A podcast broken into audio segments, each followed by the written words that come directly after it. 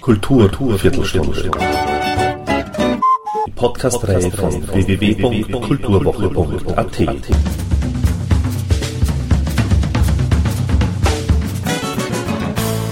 Präsentiert von Manfred Horak. Die emotionale Würze ist ein Geheimrezept der ehemaligen DJin, das sie offensichtlich als Basis für einen jeden ihrer Gefühlseintöpfe nutzt. Emotionen über Gesang zu vermitteln, ist jedenfalls eine ihrer Stärken, schreibt Kulturwoche.at-Redakteurin Nathalie Wessely zum Album. Und so setzt sie teilweise ihre Sprechstimme als überzeugendes Mittel ein, mischt großartigen glasklaren Gesang mit gepressten, ja fast schon geschrienen Tönen und beweist eine weite Range, sowohl an Tönen als auch an emotionaler Ausdrucksstärke, wobei sie sich selbst immer treu bleibt. Von bestimmt, überzeugt und kräftig über zerbrechlich, enttäuscht, verletzt und traurig, bis hin zu zart, sanft und liebevoll. Bei Giving You My Heart to Mend ist alles drin. In dieser zweiten von zwei Episoden erzählt die Sängerin über genau diese emotionale Würze, aber auch unter anderem über ihre Erfahrungen mit dem österreichischen Musikfonds und wie sehr ihr ihre Feldenkreisausbildung half, Musik zu machen. Somit gleich mal Ton ab für Violetta Parisini.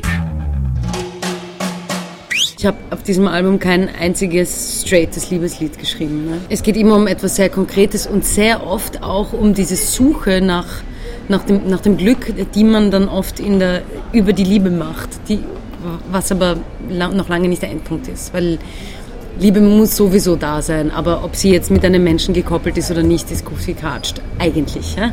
Praktisch gesehen sind wir halt Menschen, die auch zu zweit sein wollen und dann, dann wird es halt ein Problem. Aber ähm, ich habe das total verschieden gemacht. Ich habe manche Lieder sind, sind eigentlich mehr aus, aus, der, aus der Beobachtung von etwas gekommen und andere Songs direkt aus meinen Eingeweiden. Ja. Die Sache mit dem Fahrrad, ja, Time for Silence, das ist einfach eins zu eins ein, ein, ein Tag von mir. Ja. Also es, genau so war es. Es klingt total arg, dass man das dann einfach so umsetzt, aber es ich, ich, bin am Abend dieses Tages nach Hause gekommen und hatte einfach auch ein starkes Bedürfnis, mich auszudrücken in, in meiner Verzweiflung, die gerade eben da war. Ja? Und besteht da nicht, mm, hast du da nicht ja. zu, zu intim sozusagen zu sein? Mhm, ja, also, komischerweise habe ich das nicht. Ich weiß auch nicht warum, weil ich glaube, dass das schon äh, da immer mitschwingt, dass das ja ein, ein Gefühl ist oder eine Emotion ist oder ein Thema ist, das alle Menschen was angeht und ich deswegen eben nicht äh, zu intim bin, weil es ist die Intimität, die uns alle verbindet. Weil jeder ist schon mal da gesessen, hat, hat sich gedacht, scheiße, ich habe mich falsch verhalten und wenn ich mich nicht falsch verhalten hätte, dann wäre ich jetzt im großen Glück. Ja? Das ist natürlich kompletter Blödsinn. Ja? Aber, aber, aber genauso geht es eben ganz sicher jedem Menschen irgendwann mal in seinem Leben und deswegen habe ich das Gefühl, ich, ich spiegle eigentlich nur die Welt in mir und, und in mir findet sie halt ähnlich statt wie in anderen und vielleicht findet sie in, in mir äh, in einer anderen Komplexität statt oder, oder auf einer anderen Ebene oder mit einem anderen Bewusstsein, aber im Endeffekt äh, gebe ich nichts von mir her, was, was nur ich bin. Oder nein, das stimmt so nicht, weil ich, es ist ja immer nur ich, aber es ist, äh, es ist nicht, ich sage ja nicht, du lieber XY hast mich verletzt und deswegen ist es jetzt so und so, sondern, ähm, sondern es bleibt immer auf dieser, auf dieser Abstraktionsebene. Ja. Und wie, sehr fließt da auch deine Erfahrung mit dem Feldenkreis eben ein, zum Beispiel? Das hilft mir wahnsinnig, weil man bei Feldenkreis lernt, sich selbst zu äh, wirklich wahrzunehmen, ganz achtsam wahrzunehmen und zu analysieren. Ganz schnell drauf zu kommen, wie es einem in einer Situation geht und ob, man, ob die einem gut tut oder nicht. Ich bin sensibilisiert auf allen Ebenen durch Feldenkreis. Körperlich ganz extrem, und, aber auch emotional und, und, und geistig. Das heißt, je achtsamer man sich selbst gegenüber ist, desto kreativer wird man, glaube ich, auch. Und gleichzeitig auf äh, ganz praktisch im Singen hilft es mir total. Also meine Stimmbänder wären nicht so gesund, wie sie jetzt sind, wenn ich nicht diese Feldenkreisausbildung gemacht hätte. Mein Selbstbewusstsein auf der Bühne war früher nicht vorhanden. Also wenn ich mich jetzt auf die Bühne stelle, dann kann ich mich jederzeit in mich hinein versenken und, und dann irgendwie wieder rausgehen und und das führt zu einer ganz anderen Präsenz und zu einem ganz anderen Selbstbewusstsein. Das habe ich früher nicht gekonnt. Und ich glaube, da spielt Feldenkreis eine riesengroße Rolle. Ich, ich gehe hin und wieder zu irgendwelchen Fortbildungen. Ich gebe Freunden von mir hin und wieder irgendeine, irgendeinen Tipp oder, oder einen kurzen, kurzen Unterricht. Aber ich arbeite nicht als Feldenkreis-Practitioner, habe auch gar nicht die Zeit dazu und ich glaube auch, dass falls ich das je mache, was vielleicht irgendwann mal der Fall sein wird, will ich mich da ganz reinfallen lassen, weil das ist etwas sehr Komplexes und sehr etwas, was meiner Meinung nach ganz viel Achtsamkeit und ganz viel Aufmerksamkeit äh, verlangt und die würde ich auch haben wollen als Feldenkreislehrerin. Und das kann ich gerade nicht, weil ich nicht genug Platz habe in mir, um, um, mich so viel damit zu beschäftigen. Zeit. Gut, für Musik braucht man auch Zeit. Als Konsument sollte man sich ja möglichst viel Zeit lassen, was ja leider immer weniger der Fall ist. Aber irgendwie ist ja Musik auch gleichzeitig eben für viele wie Therapie hat heilende Wirkung oder so. Voll. Ist das quasi der einzige gemeinsame Nenner zum Feldenkreis oder so? Oder einer? Mm. Ich glaube, also ich, ich, ich würde mich gar nicht trauen, da jetzt irgendwie einen gemeinsamen Nenner zu finden. Ich glaube, dass das eine das andere beeinflusst. Äh, weil bei, bei Feldenkreis geht es ja auch weniger um Heilung als um, äh, um, um äh, den Lerneffekt. Also Feldenkreis ist, begreift sich, die Feldenkreis-Methode begreift sich selbst als eine Methode, Lernen zu lernen. Ähm, das heißt, es geht um Entwicklung und ähm, das hilft natürlich Musikern ob sie jetzt ihren kleinen Finger beim Klavierspielen lockerer kriegen wollen oder ihren Geist beim Songschreiben gut wie katscht. Es, ist, es geht eben um diese, dieses, äh, diese, diesen Reifungsprozess eines Menschen. Ne? Ähm, und ich glaube, dass die Sache mit, mit der Zeit und, dem, und der heilenden Wirkung von Musik, äh, ich, ich kenne das von mir als Konsumentin. Es gibt äh, Musiken, die höre ich und freue mich und dann vergesse ich sie wieder. Und es gibt ganz selten gibt so das eine Album, das ich mir dann ein halbes Jahr lang die ganze Zeit reinziehe. Und, ähm, und das begleitet mich und hilft mir und, und, und, und hilft mir dabei, Sachen zu erfahren oder zu, zu verstehen oder so. Äh, das wünsche ich mir natürlich für meine Musik auch. Ich war mit 16 auch ein Jahr in Sydney in Australien. Ich habe da so ein Rotaria-Stipendium bekommen seitdem denke ich auch auf Englisch. Also natürlich, wenn wir jetzt miteinander reden, denke ich natürlich auf Deutsch. Das ist logisch. Aber ich, ich habe da durchaus äh, auch so eine, so eine Affinität zum Englischen. Und ich glaube auch, dass es, dass es auch eine, eine Art ähm, Distanzschaffung ist. Also man, man schafft ein bisschen Distanz zu sich selbst, wenn man nicht in der Muttersprache singt. Wenn ich manche dieser Texte auf Deutsch singen würde, dann würde ich auf der Bühne zu heulen beginnen. Kann ich mir vorstellen. Das ist jetzt ganz extrem gesagt, aber aber indem ich es auf Englisch singe, gebe ich mir nochmal die Chance, auch Kunst zu sein und nicht nur direktes Leben und, und, und irgendwie Emotionalität. Und gleichzeitig irgendwie das internationale Beachtung zu Das auch und, und das ist für einen österreichischen Künstler sowieso jetzt mal nicht so leicht, würde ich sagen. Wünsche mir das natürlich auch, aber ob das passiert oder nicht, weiß ich nicht. Und es ist auch so, dass ich selber, abgesehen von ein paar Rap-Geschichten, die deutsch waren, hauptsächlich mit englischer Musik aufgewachsen bin. Und deswegen auch eine, eine, eine Liebe zu englischen Songtexten habe. Du kriegst Rap in deutscher Sprache einmal fast nicht Ich fand die Rap-Texte immer so schlecht. Ja, wirklich? In deutscher Sprache. Ja, na, es gibt. Ich ja. sehr gerne Lieder in deutscher Sprache mir anhören. Also so. Rio Reiser, Lindenberg. Rio Reiser habe ich. Großes Kino, ja. Tonsteine Scherben ist ja. auch liebe ich sehr. Aber mein erstes Popkonzert waren die Fantastischen Vier. Also das ist schon auch ganz... Das prägt. Das prägt, ja. ja. ja, na, es gibt so ein paar Sachen. Also Lauschgift war eins meiner Lieblingsalben.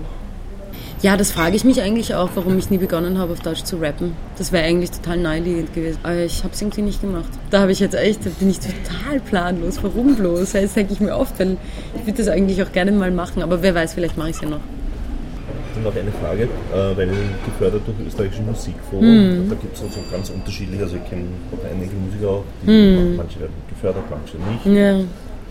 Die, die nicht, nicht gefördert so werden, werden abgelehnt, weil angeblich Musik unverkäuflich ist. Wie seid ihr da? War das easy für euch? Also so Na, wir haben zweimal eingereicht. Mhm.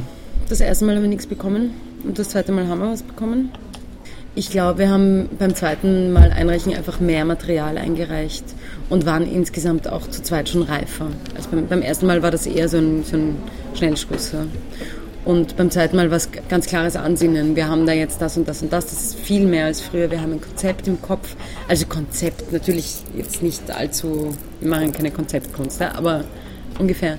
Äh, und wir haben außerdem die Zusage von Universal Music, uns zu veröffentlichen, falls wir gefördert werden. Und ich glaube, ehrlich gesagt, dass genau diese Zusage Wunder wirkt. Weil natürlich ist der österreichische Musikfonds ein Wirtschaftsförderungsfonds und kein Künstler. Also ich meine auch, ja, ich, ich kenne mich da in den Strukturen auch nicht gut genug aus, aber es ist schon eine klare, klare Ausrichtung. Ne? Bevor es es hier in Österreich gab, ja. gab es ja, also zum Beispiel, ich glaube Pink Floyd oder Genesis, immer Genesis war einer der ja. ersten, die so einen großen Sponsor hatten, Wirtschaftssponsor, allerdings in der Autofirma. Irgendwie Auto okay. Also ich werde lieber vom österreichischen Staat gefördert als von einer Autofirma. Auf jeden Fall notwendig. Auch in der bildenden Kunst, auch im Theater, ist es auf jeden Fall notwendig. Und ich kann mir schon vorstellen, dass so mancher Steuerzahler oder so manche Steuerzahlerin sich dann denkt, äh, wozu so viel Geld für das Burgtheater meinetwegen, ja, whatever. Ich glaube, dass das wahnsinnig wichtig ist, weil es sowohl zur Bildung beiträgt, als auch zur Offenheit einer Bevölkerung. Und Kunst wirkt, Kunst wirkt und Musik wirkt. Wozu haben wir einen Staat, um nicht die eigene Bevölkerung immer wieder äh, anzustoßen, zu bilden, zu ich weiß nicht was. Ja? Und, und Kunst ist meiner Meinung nach ein ganz, ganz großer Teil davon. Und, und auf jeden Fall wichtig wie die Luft zum Atmen. Ein, ein Land ohne Kunst will ich mir gar nicht vorstellen. Und ein Land ohne Musik schon gar nicht. Ja, ja. Eh logisch. Und eben auch, also ich meine, der österreichische Musikfonds fördert ja jetzt auch nicht nur irgendwelche Super-Pop-Produktionen, ja, muss man schon der Fairness halber auch dazu sagen. Und äh, ist durchaus auch, glaube ich, breit. Ich meine, ich kenne mich ja jetzt auch zu wenig aus, um da wirklich kompetent was zu sagen, aber die machen einfach wirklich auch sehr viel Gutes für, für unsere Musikszene und das finde ich großartig. Ich habe schon sehr viele Songs für ein zweites Album und es wird sich einfach zeigen, wie viel Zeit wir haben, das zu produzieren. Ja. Wo ja das erste Album eben, äh, die Ricky Lee Jones hat das mal gesagt, ne, für das erste Album hat man 20 Jahre Zeit oder so, um mm. Lieder zu schreiben, um alles reinzuwerfen yeah. und, ja. und zu sagen, was dir wichtig ja. ist oder so. Und dann ist es ja auch so gegangen in vielen anderen Filmen. Und beim zweiten hat man dann plötzlich den Druck seitens der Plattenfirma oder was man fürs erste Album so lang ja. Zeit gehabt hat, hat man dann plötzlich einen ganz anderen, ja. man ganz anders umgehen. Das äh, stimmt absolut und ich glaube aber, dass es durchaus äh, sinnvoll und fruchtbar ist, auch mal Stress zu haben. Weil oft dieses, dieses ewig lange Rumdoktern an etwas wirklich nicht sinnvoll ist und, und kontraproduktiv. Ich merke das bei uns auch, wir haben manchmal Songs schnell produziert und sie dann wieder weggeschmissen und neu produziert. Und ähm, wir hätten ruhig auch die ersten Versionen rausbringen können. Ne? Also es ist eigentlich, äh, es ist immer dann was anderes, aber was jetzt besser und was jetzt schlecht ist, würde ich mich nicht trauen zu sagen. Das heißt, ähm, Dinge, Dinge zügig zu machen, ist vielleicht ganz gut. Und ein Album ist ja auch immer eine Momentaufnahme. Jeder Song ist eine Momentaufnahme und als solches auch zu sehen. Und ich bin, ich bin kein Perfektionist in dem Sinne, dass ich glaube, ich muss da jetzt das die Message schlecht hingeben, weil das mache ich sowieso nicht. Also es ist immer nur eine von tausend Messages und, und es ist meine in dem Moment, aber ob ich in drei Jahren noch immer dasselbe sagen würde, puh, wahrscheinlich nicht. Ja? Das heißt, wenn ich jetzt 20 Jahre mir für ein Album Zeit nehmen würde, dann könnte ich genauso gut jedes Jahr eins rausbringen und es wäre einfach nur die Entwicklung zu einem Punkt. Aber ob der letzte Punkt der gescheiteste Punkt ist, puh, das ist nicht immer sicher. Manchmal verläuft man sich auch auf die Art und Weise. Ähm, was, was, erwartest du und was hoffst du dir? Ich erhoffe mir viele Live-Auftritte und das war es auch schon. Alles Weitere wird sich zeigen und ich versuche so entspannt wie möglich darauf hinzuwarten. Nein, eben nicht warten, sondern, äh, sondern es einfach passieren zu lassen. Weil ich habe ja auch, ich merke jetzt, ich habe in den letzten Wochen plötzlich wahnsinnig viel zu tun und wahnsinnig viele, viele Sachen auch, auch eben in Richtung Öffentlichkeit. Und äh, habe auch kein Problem damit, dann wieder ein paar Monate wieder ein bisschen verinnerlichter zu leben. Also es ist so oder so beides gut und ich freue mich über Erfolg und ich freue mich darüber, von vielen Leuten gehört zu werden. Ja, und es wird, es wird sein, wie es wird. Äh, puh, keine Ahnung. ja. Ich will nur ganz kurz noch was anhängen an die Staatendiskussion, ja. weil das sind Sachen, die mich auch sehr beschäftigen und äh, warum es auch unbedingt eine Förderung geben muss. Auch vom Musikfonds, und ich hoffe, dass der Musikfonds das auch macht, wobei ich das eben nicht genau weiß, ist für Dinge, die eben nicht in erster Linie erfolgreich sind und Geld machen, sondern in erster Linie den Leuten in den Arsch treten. Und zwar auf eine sehr, vielleicht sogar provokante Art und Weise. Da gibt es ja immer wieder Diskussionen, warum wurde genau diese Statue da gefördert, die ist doch total hässlich, aber eben genau sowas muss auch gefördert werden. So, und jetzt bin ich fertig. Thank you and good night.